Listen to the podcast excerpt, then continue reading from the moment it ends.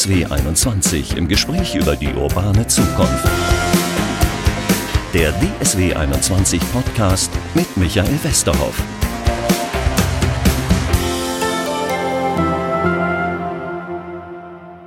Hallo zum Podcast. Ich schüttel mal ein bisschen mit dem Kopf wie so Headbanging bei so einem Rockkonzert. Franz Timmermans, der EU-Kommissar, hat nämlich gesagt, Wasserstoff ist der Rockstar unter den sauberen Energien. Und über diesen Rockstar wollen wir reden. Und zwar mit Stefanie Repöhler von der STEAG, die ein Roadie des äh, Wasserstoffs dann ist. Genau.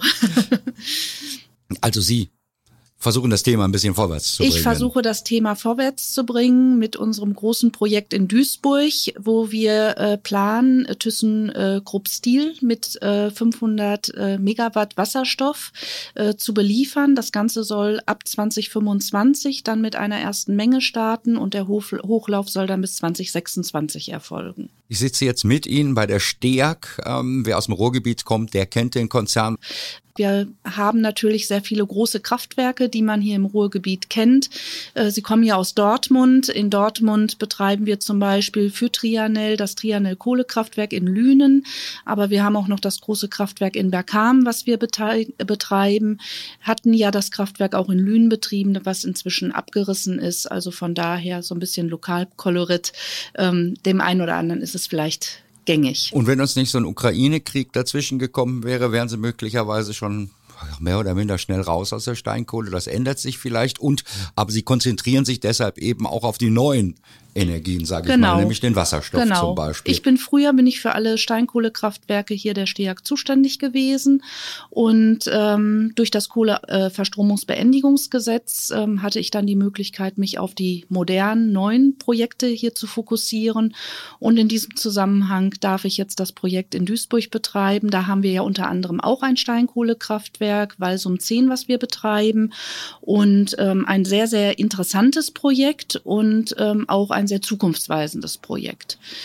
Da haben Sie sich aber gleich irgendwie einen harten Brocken vorgenommen. Das ist ja wahrscheinlich das Schwierigste, was man überhaupt machen kann, wenn man die Wirtschaft umbauen will zu einer Wasserstoff, von einer Erdgas- oder Kohlewirtschaft zu einer Wasserstoffwirtschaft. Dann ist Stahlproduktion wahrscheinlich das Schlimmste, was man machen kann, weil da einfach so unheimlich viel Energie gebraucht wird, oder? Ja, also nach dem äh, nach der Wirtschaftswoche äh, braucht äh, Thyssen. Ähm, sie stellen ja momentan den Stahl aus Kokskohle her und wenn man das jetzt eben mit Wasserstoff äh, darstellen möchte durch Direktreduktionsanlagen, so ist der Fachbegriff der Technologie, die zum Anw zur Anwendung kommt, braucht man also sieben Gigawatt Elektrolyseleistung. Also das ist unheimlich viel. Wenn ich jetzt sage, unsere Elektrolyseleistung äh, macht also momentan 500 Megawatt aus, ähm, dann kann man sich eben vorstellen, wie viele Anlagen da notwendig sind, um diesen Standort hier eben mit grünem Wasserstoff komplett dann auch zu beliefern. Genau, Sie sagen die richtige Farbe dabei. Es soll auch noch grüner Wasserstoff sein. Kommen wir vielleicht später nochmal drauf. Es ja. gibt da so verschiedene Farben. Ja, es gibt ja, grünen, türkisen, blauen, grauen.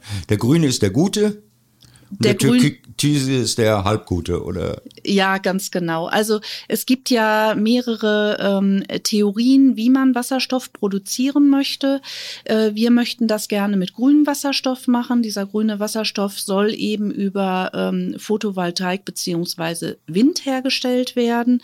Dort ist ja auch noch nicht 100 Prozent klar, muss ein neuer, moderner Windpark oder Solarpark auch dann direkt parallel mit gebaut werden, äh, woraus man dann die Energie bezieht? Oder darf man das aus bereits existierenden Parks auch dann äh, hier tatsächlich beziehen? Und ähm, ja, also sehr, sehr spannend und sehr vielfältig die moderne Technologie. Vieles ist eben auf dem Weg. Und ähm, von daher ist das Projekt also ähm, sehr vielfältig und hat sehr viel Lokalkolorit. Und man muss eben auch einfach sehr, sehr kreativ sein, äh, muss sich eben neue Wege überlegen und von daher einfach sehr spannend auf allen Seiten. Haben Sie sich überlegt, wie Sie den erzeugen wollen, diesen vielen Wasserstoff für das Stahlwerk?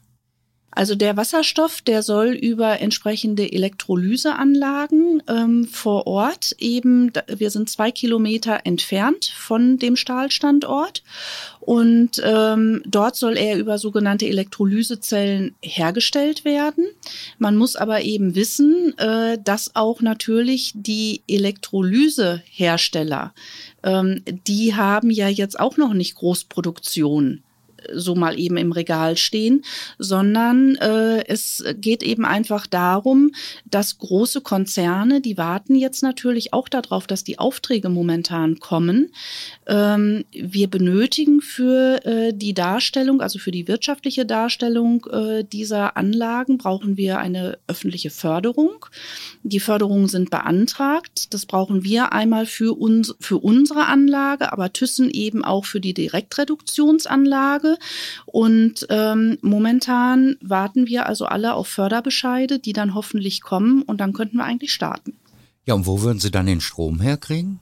Der Strom würde dort am Standort, ähm, soll durch eine äh, äh, dort zu bauende, ähm, durch ein dort zu bauenden Stromanschluss eben direkt von Amprion zur Verfügung gestellt werden.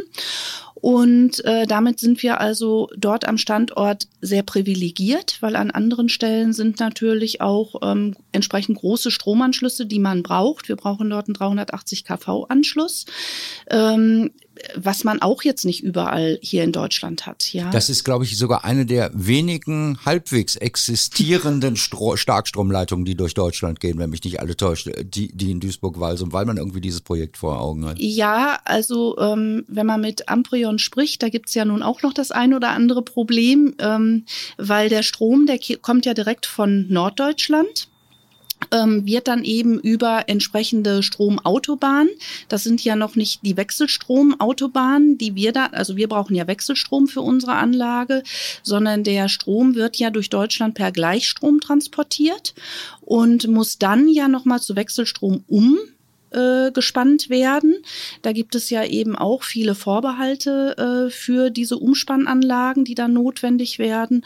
Und ähm, von daher soll, also wir hoffen, dass das alles klappt und dass dann eben diese, ähm, diese, diese, diese Schaltanlage, an die wir uns anschließen wollen, die wäre dann vis-à-vis -vis der Straße, so dass wir also eigentlich nur ein ganz kurzes Leitungsstück benötigen. Aber da sind wir schon beim ersten Problem und es werden noch ein paar Probleme mehr, glaube ich, im Laufe des Gespräches auftauchen bei dem Umsteuern mit Wasserstoff, dass diese Starkstromleitungen eigentlich, naja, zum Teil und wenig existieren, oder? Also wir können immer noch keinen Strom von Nord nach Süd so richtig transportieren. Ganz genau. Das ist eins der größeren Probleme. Und äh, das zweite Problem, womit wir dann natürlich zu kämpfen haben, in der Situation, in der wir wären, äh, wir können also eine Direktleitung zum Stahlwerk legen, weil es eben einfach nur so ein paar Kilometer sind. Aber ähm, was wir natürlich auch brauchen, ist, um den Wasserstoff hier flächendeckend in Deutschland auch zu verteilen, sind einfach entsprechende Rohrleitungen. Die gibt es ja auch noch nicht. Da wird mir jetzt ein bisschen leicht übel, muss ich sagen, weil ich nämlich mit Amprion kürzlich ein Gespräch hatte. Äh, die Starkstromleitung, glaube ich, seit 20 Jahren sind wir da in Diskussion. Da hat man auch vor 20 Jahren schon gesagt, die sollen gebaut werden. Und bisher sind kaum welche gebaut, ein paar Kilometer mal immer zwischendurch. Ähm, das wird dann ähm, einfach wegen Planungsverfahren, die so wahnsinnig kompliziert sind und man dann wieder Bürgerwiderspruch einlegen, dauert so ein Prozess einfach 10, 20 Jahre, bis so eine Stromleitung gebaut ist. Das wird uns bei Wasserstoff auch wieder erwarten, oder? Vermutlich ja. Vermutlich ja. Und von daher glaube ich einfach, es wird ja auch viel darüber gesprochen, äh, dass äh, wir Wasserstoff importieren. Momentan gibt es ja verschiedene Verfahren, über die importiert werden könnte.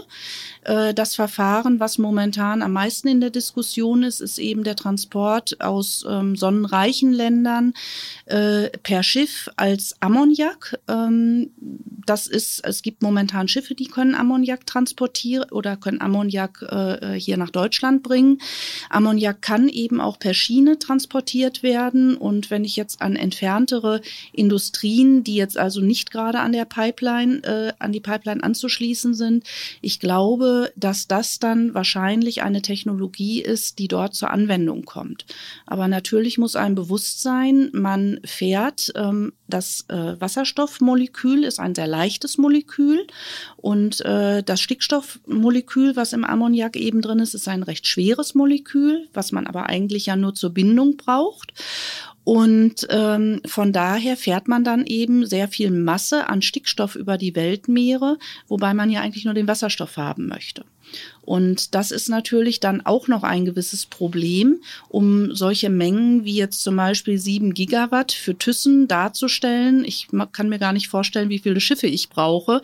Die würden sich wahrscheinlich von hier bis Marokko stauen, äh, um eben den benötigten Wasserstoff hierher zu bringen. Deshalb glaube ich, brauchen wir zum einen eben eigene Elektrolyseure hier in Deutschland plus eben ergänzend, äh, um diese Technologie anzuschieben, äh, dass man hier eben auch dann entsprechende ähm, Technologien braucht, um den Wasserstoff auch aus sonnenreichen Ländern hierher zu transportieren. Dann streiten Sie sich um diesen Strom, aber möglicherweise die sie zum äh, Erstellen brauchen dieses Wasserstoffs, also zum Herstellen des Wasserstoffs, streiten sich dann mit den Wärmepumpenherstellern, mit den E-Auto-Herstellern etc. pp. Also es wird so sein, dass wir sprechen ja hier von zusätzlichem Strombedarf. Mhm. Wir haben ja jetzt uns entschieden, die Atomenergie abzuschalten und ähm, wollen ja auch raus aus der Kohleverstromung. Ähm, ich halte es für den richtigen Weg, dass man jetzt momentan erstmal sagt, man hält die Kohlekraftwerke noch länger in Betrieb, weil letztendlich äh, ist das ja eben ein zusätzlicher Stromverbrauch. Also für Thyssen schon mal sieben Gigawatt zusätzlich, für die E-Autos natürlich auch zusätzlich. Und wenn ich noch weitere Industrien hier entsprechend eben beliefern möchte, ist das auch zusätzlich. Also das heißt, unser Strom Strombedarf, den wir haben, äh, der wird in große Regionen steigen. Und ähm, persönlich kann ich mir auch nicht wirklich vorstellen, dass, man, dass wir das alles in Deutschland produzieren können. Ich glaube, es braucht halt einfach ähm, die Energie auch aus dem Ausland so dass wir uns gegenseitig mit dieser Energie hier in Deutschland eben ergänzen können. Sie haben das Stichwort gerade schon genannt, Marokko, da gibt es irgendwie so ein Vorzeigeprojekt der Bundesregierung und auch der EU, glaube ich, da werden Solarpaneele aufgebaut und da wird äh, Wasserstoff gewonnen. Ja, das ist richtig, aber man darf ja jetzt nicht vergessen, wenn man jetzt sich einfach mal vorstellt, also verkürzt kommt ja hier in Deutschland an, ja, dieser Wasserstoff ist quasi für ein paar Cent dann hier erhältlich. So ist es ja nicht. Also ich brauche ja zunächst erstmal die Technologie, die ich hier in Deutschland aufbaue. Das sind ja Millionenprojekte. Also wir reden über Millionenprojekte im dreistelligen Bereich, die ich dazu brauche. Äh, die müssen natürlich, ich bekomme den Strom aus Photovoltaik meinetwegen in Marokko. Der kostet vielleicht nichts. Dann brauche ich aber so eine Anlage, wie ich die hier in Deutschland dann brauche zur Herstellung. Die brauche ich ja in Marokko auch erstmal. So, dann wird also aus Wasser in Marokko Wasserstoff hergestellt. Dieser Wasserstoff wird dann wiederum mit äh, Stickstoff zu Ammoniak produziert. Die Anlage brauche ich ja auch noch. Dann muss ich das Ganze auf ein Schiff bringen und per Schiff dann hier nach Deutschland bringen. In Deutschland brauche ich eine Anlage, die dann wiederum aus dem äh, entsprechenden Ammoniak wieder die Zerlegung macht in Wasserstoff und Stickstoff. Also das heißt, ich brauche eigentlich drei große Investitionen und dann kann man sich eben leicht vorstellen, dass dieser Wasserstoff, den ich dann so hierher importiere, vermutlich auch äh, ungefähr ähnlich teuer sein wird wie der Wasserstoff, den ich hier in Deutschland erstelle. Bei LNG diskutieren wir gerade über Terminals, die wir nicht haben. Äh, könnten wir den Ammoniak um, umwandeln? Hätten wir da Fabriken, in denen man das machen könnte? Also bis jetzt gibt es da noch keine wirklichen Fabriken. Ähm, es ist auch relativ ähm, kostspielig, den Ammoniak wieder zu cracken. Also der eine Weg, um aus Wasserstoff und Stickstoff Ammoniak zu machen, das ist ein gängiges Verfahren. Ammoniak wird ja auch zum Beispiel in der Düngeindustrie äh, großtechnisch gebraucht und hergestellt. Aber ähm, wenn ich jetzt eben sage, ich möchte jetzt hinterher wieder das Ammoniakmolekül cracken, da muss, müssen die Chemiker, glaube ich, noch ein bisschen forschen, dass wir gute Katalysatoren dann haben, äh, eine gute gute Technologie haben. Also großtechnisch wird das bis jetzt noch nicht gemacht für die Mengen, die wir hier eigentlich brauchen. Wenn wir jetzt über Duisburg, über das Stahlwerk reden, hätte das den großen Vorteil, dass es am Rhein liegt. Ist das vorstellbar, dass so ein Ammoniakschiff über den Rhein dann bis nach Duisburg fährt und dort den Ammoniak ablädt und der dort umgewandelt wird? Oder ist das irgendwie gefährlich? Ich weiß nicht, ist das brennbar? Also Ammoniak, vom Grundsatz her ist Ammoniak ja wassergefährdend. Hm. Das heißt also, wenn Ammoniak mit Wasser in Verbindung kommt, dann hat man schon eine große Umweltkatastrophe, ja. Und das wird ja durchaus eben auch von der an der einen oder anderen Stelle diskutiert. Ähm, wir sehen Öltanker, die über die Weltmeere äh, fahren und da passieren ja leider Gottes eben auch ähm, Unglücke. Und wenn das eben mit Ammoniakschiffen passiert, dann wäre das Unglück also eben natürlich auch dramatisch. Auf der anderen Seite, es fahren Schiffe mit Ammoniak heutzutage schon über die Weltmeere. Ähm, wenn wir es jetzt bis nach Duisburg transportieren wollten, wäre das rein technisch möglich. Wir müssten es aber dann erstmal vom Seeschiff dann nochmal auf ein Binnenschiff Ach umladen, so, dass natürlich. es dann natürlich eben entsprechend bis nach Duisburg das heißt, die logischere Variante wäre, es würde in Rotterdam gelöscht oder in Hamburg genau. oder in Antwerpen und es würde dann mit äh, Leitung zu uns gebracht? Am besten per, per, Leitung, also per dort dann gekreckt werden und dann, dass der Wasserstoff eben zu uns äh, kommt oder ich sag mal, dass ich es dort eben auf einen Zug lade und dann meinetwegen in, äh, zu Industrien transportieren kann äh, per Zug, äh, wo ähm, dann der Wasserstoff wiederum vor Ort dann gekreckt. Gut, das kennen wir so Tankwagen Tankwagen, die es da gibt, äh, ja, ähnlich wie Lkw-Tankwagen, aber vermutlich auch nicht ganz ungefährlich. Also per, auf der Straße darf ich Ammoniak hier in Deutschland nicht transportieren. Es geht also, wenn dann, dann nur per Schiff oder ähm, eben gekreckt als Wasserstoff über die Pipeline oder eben per Zug. Muss ich da ein bisschen Angst vor haben? Oder andersrum, wird es da Leute geben, die Angst davor haben und dann erstmal dagegen klagen, dass Ammoniak bei uns mit dem Zug transportiert wird? Das passiert ja heute auch schon. Also wir transportieren hm. ja Ammoniak auf diesem Weg heute. Das ist, glaube ich, eine sehr erprobte hm. Technologie. Nicht in den Mengen wahrscheinlich. Ähm, natürlich nicht in den Mengen, aber ähm, auf der anderen Seite, das sind zumindest mal Technologien, die es hier schon, heute schon gibt. Und ich glaube, wir haben mit den Technologien, die es heute noch nicht gibt, haben wir natürlich auch schon mit der Energiewende sehr, sehr viel zu tun. Und von daher würde ich auch erstmal dafür plädieren, lasst uns möglichst das nehmen, was wir auch schon können, äh, damit wir uns dann auch da auf die Technologie konzentrieren können und sie dann auch großtechnisch gängig machen können, was wir jetzt halt eben noch nicht können. Das heißt, Sie sagen, eigentlich haben wir den Daumen drauf auf Offshore-Parks oder sowas äh, und wollen den Strom dann selber zum Beispiel für das Stahlwerk haben. Ja, also ähm, es, es ist ja, sind ja, gibt ja heutzutage schon viele Diskussionen, wo kommt denn der Strom überhaupt her?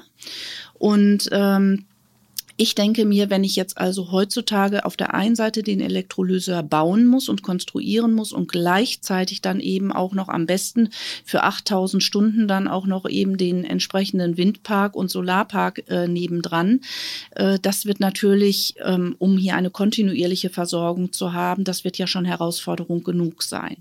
Von daher wäre es wünschenswert, wenn man hier zunächst erstmal sagt, also wir bauen diese Elektrolyseure, um den Wasserstoff herzustellen. Langfristig oder mittelfristig natürlich soll das alles grün werden. Da bin ich auch 100 Prozent dabei und dafür.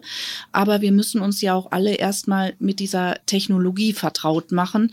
Und von daher, wenn der Strom gegebenenfalls vielleicht auch aus einem äh, aus einer Erdgasanlage kommt oder eben aus einem Kohlekraftwerk kommt oder ich sag mal aus einem ähm, grünen Park vielleicht auch erstmal zeitweilig kommt, äh, der dann eben an der Stelle vielleicht noch nicht so grün ist, ich finde, da sollten wir einfach drüber nachdenken, ob man das nicht eventuell für einen Übergangszeitraum auch zulässt. Natürlich mit der klaren Perspektive, hinterher alles dann auch aus grüner Energie zu betreiben, beziehungsweise auch darüber nachdenkt, ob man eventuell auch Sonnenenergie vielleicht aus Spanien oder aus Italien oder aus sonstigen europäischen Ländern, ob man eventuell darüber nachdenkt, äh, den Strom da, wo wir jetzt eben auch aktuell schon die entsprechenden äh, Stromverbindungen haben, ob man das nicht vielleicht auch zulässt. Wir sehen in der Diskussion um Krieg und Erdgas aus Russland ja schon die Probleme, die Herr Habeck hat, ein bisschen über seine eigenen Schatten oder über grüne Schatten zu springen. Da muss er über noch einen weiteren Schatten springen, oder? Also vom Grundsatz her glaube ich, für einen äh, grünen Wirtschaftsminister springt Herr Habeck an der Stelle wirklich schon über sehr, sehr große äh, äh, Kanäle. Und äh, da muss ich einfach sagen, also für das, was er momentan hier leistet, ähm, Glückwunsch. Ich glaube, das ist auch der richtige Angang, den er hier an der Stelle hat. Er versteht extrem gut die Probleme, die wir hier in der Wirtschaft haben und worüber wir sprechen.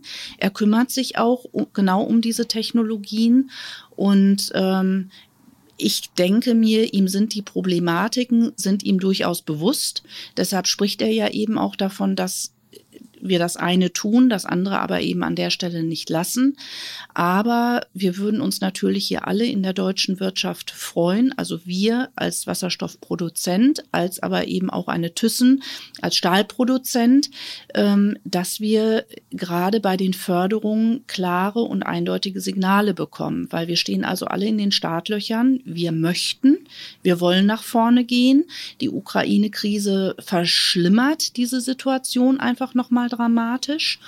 Und ähm, von daher, also diese sieben Gigawatt zusätzliche Erdgasleistung zu beziehen. Äh, das wäre also aus heutiger Sicht für Thyssen gar nicht darstellbar, wo wir ja schon darüber sprechen, wir wollen Gas sparen, sparen, sparen. Ja, diese Direktreduktionsanlage könnte ja im ersten Schritt auch mit Erdgas betrieben werden. Aber ich glaube, vor dem Hintergrund der Situation, die wir jetzt haben, ist das einfach gar nicht möglich. Und von daher wäre es wünschenswert, wir würden mehr PS bei dem Wasserstoff auf die Straße bringen und äh, würden diese Technologie hier an der Stelle auch gängig machen, so dass wir allesamt Erfahrung auch mit dieser Technologie eben sammeln können und dann diese Technologie großtechnisch auch in ganz vielen anderen Industriezweigen zur Verfügung stellen. Ich glaube schon, dass Sie Herrn Habeck überzeugen können. Tatsächlich, er ist über viele Schatten schon gesprungen. Jetzt müssen wir das Volk auch noch ein bisschen davon überzeugen, dass das leider gerade im Moment nicht anders geht, oder? Ja, also ich glaube, wenn wir alle auch äh, in absehbarer Zeit äh, eine warme Wohnung haben möchten, und das ist ja nur das eine. Das zweite ist natürlich auch Krankenhäuser. Die hängen natürlich auch stark an der Stromversorgung. Die sind auch darauf angewiesen, Gas zu bekommen, damit man heizen kann und eben auch Technologien an der Stelle aufrechterhalten kann. Ich glaube, wir müssen alle über große Schatten springen. Also das, was hier momentan an Veränderung auf uns zukommt, ist auf jeden Fall, ähm, ja, ich sag mal, eine Zeitenwende. Und tatsächlich hätte ich mir das nicht vorstellen können, ähm, als ich studiert habe, dass wir eine so gigantische äh, Veränderung in unserer Energielandschaft bekommen werden und dass ich das tatsächlich hier auch noch in meiner aktiven Arbeitszeit ähm, erleben werde. Stimmt, da haben Sie recht. Wir sitzen ja, mitten in Essen jetzt gerade, hier hat es auch schon mal nach Kohle gerochen und äh, nach Stahl und was weiß ich, das haben wir alles gar nicht mehr. Und, und insofern haben wir da ja auch schon eine Riesenwende hier im Ruhrgebiet auf jeden Fall. Ja, auf jeden Fall. Und meiner Meinung nach so, muss man einfach darüber nachdenken, es sind alles hochpreisige Arbeitsplätze. Ich glaube, Deutschland ist sehr angewiesen darauf, dass wir ähm, hier als Industrienation einfach auch ähm, ja Menschen haben, die gutes Geld verdienen, die dann auch Kaufkraft in die Städte und in die Region geben. Es sind ja schon viele Industrien abgewandert und äh, von daher drücke ich uns allen einfach die Daumen, dass uns dieser Schritt gelingen wird. Und immerhin ist es ja dann auch eine grüne Technologie, äh, die wir hier gangbar machen können und womit wir natürlich dann auch im Ausland punkten können und diese Technologie dann eben auch ins Ausland bringen. Da haben wir möglicherweise sogar ein bisschen Glück, wenn man das so sagen darf, in Anführungszeichen, mit der Krise, die wir aktuell haben. Weil ich glaube auch schon mit der Krise davor, dass wir keine Sachen aus China bekommen, ähm, dass den, der Politik durchaus bewusst ist, dass wir auch Stahl produzieren müssen, nämlich hier bei uns im eigenen Land. Also das ist auch meine persönliche Meinung. Ich glaube deshalb eben auch, man darf nicht sagen, wir importieren den Wasserstoff nur, wir stellen ihn auch hier her und wir stellen ihn eben auch für die Stahlindustrie hier in Deutschland her und sollten eben auch alles dafür tun, dass diese Arbeitsplätze dort erhalten bleiben. Aber bei der Stahlindustrie endet es ja nicht. Ich denke jetzt einfach mal weiter, auch an Biofuels zum Beispiel. Mhm. Äh, dort, das wäre ja ein weiterer Anwendungsfall eben auch für grünen Wasserstoff Wasserstoff, dass er dort, sage ich mal, in die, ähm, ja, in die Verbrennungsmotoren auch tatsächlich. Da stehen Sie, haben wir auch einen Podcast schon mal zu gemacht, Podcast Nummer 30, wenn es vielleicht interessiert, da waren wir im Wasserstoffzentrum in Herten, da haben wir sehr viel über Wasserstoffautos, Wasserstoff-LKW und solche Dinge gesprochen. Wir haben an einer anderen Stelle auch in einem Podcast schon mal über die Zukunft der Luftfahrtindustrie gesprochen. Da geht es äh, darum, dass Kerosin durch Wasserstoff äh, ersetzt werden soll. Sie stehen da auch sehr in Konkurrenz dann aber auch mit anderen, die das Zeug auch haben wollen. Also ich glaube, ähm, bei den Wasserstofferzeugern kann man momentan gar nicht von Konkurrenz sprechen, weil der Wasserstoffbedarf ist einfach so ja. gigantisch groß. Ähm, ich spreche immer lieber von Mitbewerbern. und ähm, an der Stelle ähm, sollten wir uns, die in der Lage sind, diese Technologie zu bauen und zu beherrschen und äh, eben auch eine Produktion aufrechtzuerhalten, äh, sollten wir uns gegenseitig stärken. Das glaube ich, das wollte ich gar nicht sagen. Ich wollte damit bloß sagen, diejenigen, die den alle haben wollen, da ist eine unheimliche ist, Konkurrenz. Das ist, ja, das ist an der Stelle, also der Bedarf ist groß, riesig groß. Und ähm, das sind ja jetzt auch erstmal nur anfängliche Ideen, wo Wasserstoff hingehen kann. Die tieferen Ideen, was man noch alles mit Wasserstoff machen kann, ähm, die werden ja dann natürlich auch noch weiter geboren werden. Da wollte ich auch in die Richtung, wollte ich gerade auch nochmal ganz kurz. Jetzt haben wir ThyssenKrupp, da bauen sie diese Fabrik, wo sie auch Wasserstoff herstellen, weil natürlich ein irrer Bedarf dort in diesem einzelnen Werk ist und weil auch viele, viele Menschen arbeiten. Aber es gibt natürlich auch den Automobilzulieferer im Sauerland mit 15, mit 150 Mitarbeitern. Der möchte auch ganz gern, glaube ich, den Wasserstoff haben, oder? Ja, oder ich spreche jetzt einfach auch mal äh, über Industrien, äh, die jetzt gegebenenfalls auch in der nächsten Stufe der Ukraine-Krise gegebenenfalls sanktioniert werden und gar kein Erdgas mehr einsetzen sollen oder dürfen. Das heißt, wir reden über den Bayer, über den BASF äh, etc. pp., die aber auch einen Riesenbedarf ja haben. Genau, genau. Wie kriegen wir das denn alles hin? Mit viel Strom, mit viel grünem Strom. Und ähm, ich glaube, jeder heute muss sich viel vorstellen können. Wir brauchen viel gute Ingenieurkraft und ähm, ja zusätzlich eben auch eine Regulatorik, dass wir die Pipelines bauen können, dass wir ähm, es hinbekommen, dass wir eben äh, äh Wasserstoff importieren können. Und ähm, wir müssen uns alle mit der neuen Technologie beschäftigen und wir müssen diese neue Technologie gangbar machen. Ich glaube, es hat uns sehr gezeigt, dass wir uns mit von Erdgas so abhängig gemacht haben, in welche Richtung äh, das dann führen kann und äh, welche Konsequenzen das für uns alle haben kann. Und deshalb sollten wir hier einfach an der Stelle jetzt die Chance nutzen, uns zu diversifizieren.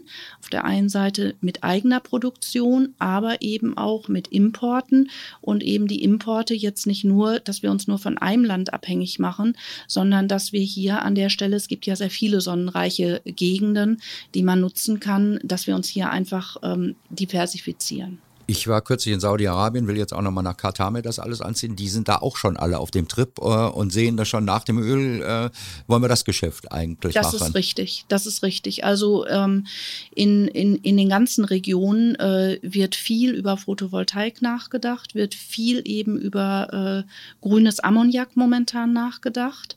Und ähm, ich gehe mal davon aus, diese Anlagen werden auf jeden Fall gebraucht, weil eben, wie Sie eben auch sagen, äh, das ist ist einfach das Zukunftsprodukt. Öl wird irgendwann auslaufen oder substituiert werden.